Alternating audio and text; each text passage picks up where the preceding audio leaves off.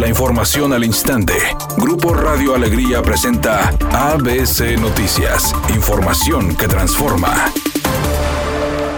El gobernador Jaime Rodríguez Calderón informó que solo el 3% de las escuelas decidió regresar a las clases de manera presencial. En conferencia de prensa, el mandatario señaló que solo 99 escuelas públicas y 67 institutos privados eligieron la modalidad presencial, mientras que el 82%, es decir, 3.123 escuelas del total, tendrán clases de manera virtual y 15%, 573 escuelas, lo harán de manera híbrida. Rodríguez Calderón agregó que en caso de que se registre al menos un caso de COVID-19, la escuela deberá cerrar por 14 días para evitar brotes. El que fuera candidato presidencial del PAN, Ricardo Anaya, afirmó que acudirá a la audiencia en el reclusorio norte y declarar sobre acusaciones en su contra de que recibió sobornos para aprobar la reforma energética siempre y cuando el presidente López Obrador permita que sus hermanos Pío y Martín también se presenten a declarar sobre dinero que recibieron para su campaña presidencial. De ellos hay video recibiendo dinero en efectivo, Andrés Manuel. Las acusaciones contra mí son un invento tuyo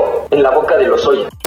Editorial ABC con Eduardo Garza. Hay récord de contagios de COVID-19 en Nuevo León. Casi 2.100 casos en las últimas 24 horas. 55 muertos en un día y más de 400 intubados. Los hospitales a la máxima capacidad y aún así hay gente en la calle sin cubrebocas, sin guardar sana distancia. A los alcaldes les ha faltado poner orden en las plazas públicas, que todos los días se llenan de jóvenes en grupo o jugando fútbol, ¿a poco no? Uno de los abogados de Scarlett Johansson calificó a Disney como misógino ante los reportes de que la empresa busca someter la demanda de la actriz por incumplimiento de contrato a un arbitraje privado en Nueva York. El defensor legal de la estrella criticó la decisión de la productora de no hacer público el caso de Scarlett Johansson luego de que ella inició una batalla legal en su contra el 9 de julio por el estreno simultáneo de Black Widow en streaming y salas de cine.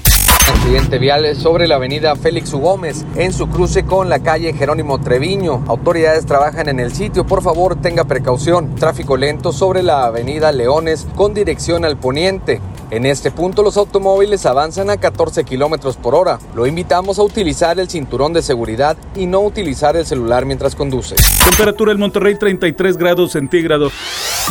ABC Noticias, información que transforma.